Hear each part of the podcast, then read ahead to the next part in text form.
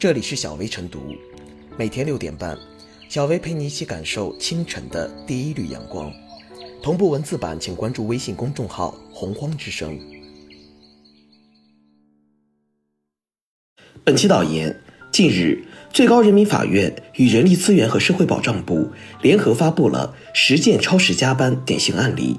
对工时制度、加班费用及劳动者休息休假权益等争议问题的法律适用标准进行了明确。引人关注的是，两部门在其中一宗典型案例中明确，九九六工作制严重违反法律关于延长工作时间上限的规定，应认定为无效。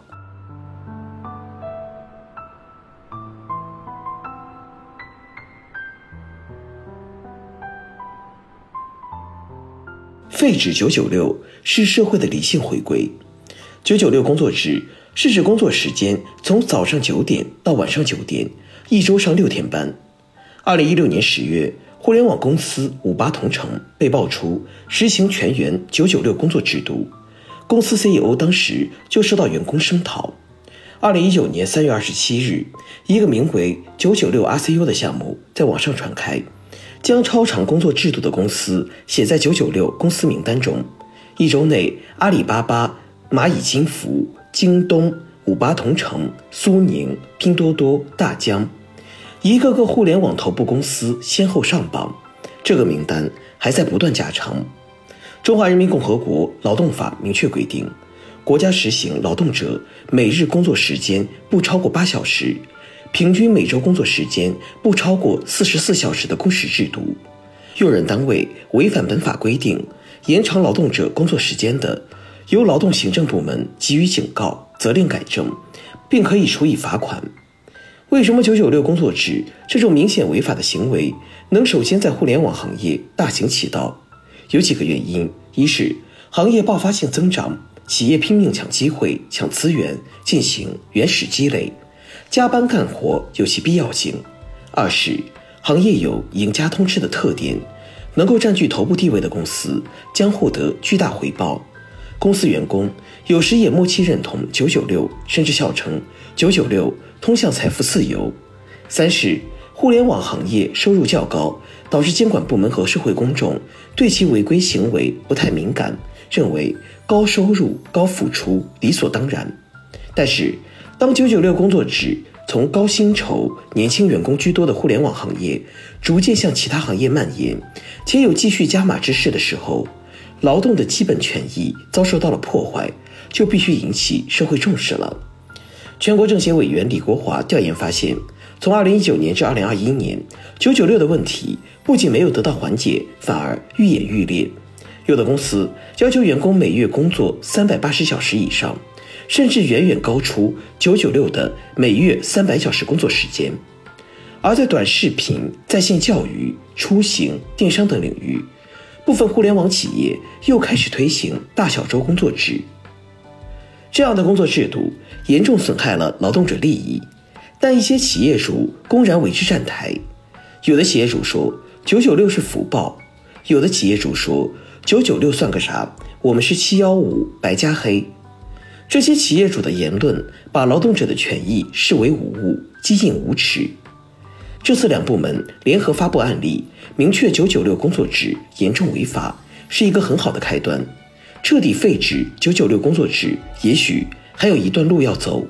需要政府职能部门、劳动者及社会各界形成合力，落实劳动法的相关规定，保障职工合理的工作时长，保护劳动者的基本权益，让社会。回归到公平公正的发展轨道中来。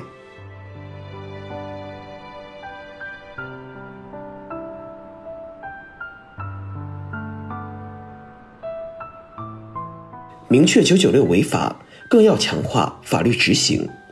九九六工作制本身就是一种不合理的工作制度，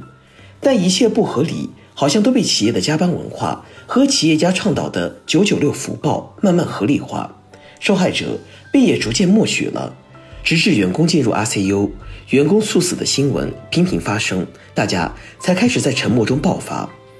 此次明确九九六工作制违法，不仅是相关部门对于汹涌民意的回应，也是对劳动者权益底线的坚守。此项法规的明确也获得了网友的点赞和认可，但其监管范围大、执行情况复杂的客观现状，也不免引起民众们的质疑和担忧。法规政策如何有效落实？相关部门如何切实执行？民众权益如何得到真正保障等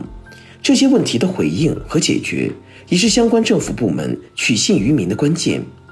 解决这些问题。首先要明确加班文化的复杂性，很多企业并不会明文规定加班，也不会明确要求加班，而是将加班与奉献精神、奋斗品格等同，形成一种“九九六”福报的工作氛围，让员工深陷其中，直至默许。另一方面，企业还会将是否加班与工资升迁等制度挂钩，拒绝加班或许就意味着放弃升职加薪，最终让员工被迫自愿加班。其次，立法者需根据实际情况进一步明确法律法规，编织法网，帮助执法者切实做到有法可依、有法必依、执法必严、违法必究。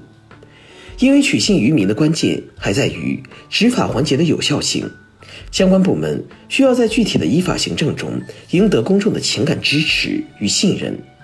在面对复杂的“九九六”工作制时，执法者需要根据具体情况做出合理合法的裁决，更需要适时总结，根据不同情况或强化、或缓和、或建议立法机关及时修改乃至废止。最后，公民的知法懂法也至关重要，尤其是刚进入社会的大学生们，由于法律意识浅薄且社会经验不足，容易被企业盘剥而不自知，即使陷入被侵害的境地。也会因为对法律知识知之甚少而难以拿起法律武器保护自己，因此，一项政策法规的落实需要根据复杂的社会现状逐步推进、逐渐完善，也需要公民在知法懂法的过程中善于用法。在这个过程中，企业也需要自主承担社会责任，重构健康的企业文化，让工作重新成为获得幸福与实现自我价值的路径。而不是吞噬幸福甚至生命的黑洞。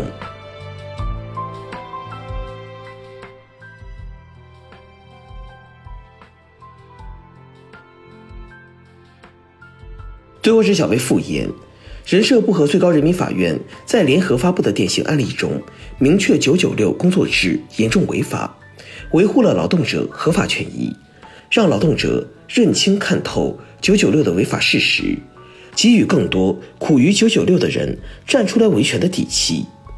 两部门的典型案例分析与指导是一个良好的开端和一个积极的信号。构建更公平、更健康的生产关系，依然有一段很长的路要走，而法律约束只是其中之一。崇尚奋斗无可厚非，但不能成为用人单位规避法定责任的挡箭牌。当我们在谈论劳动公平时，多一些底气，少一些妥协，每个人都勇敢一点点，才能掐灭企业踩过界的念头，让奋斗更有意义。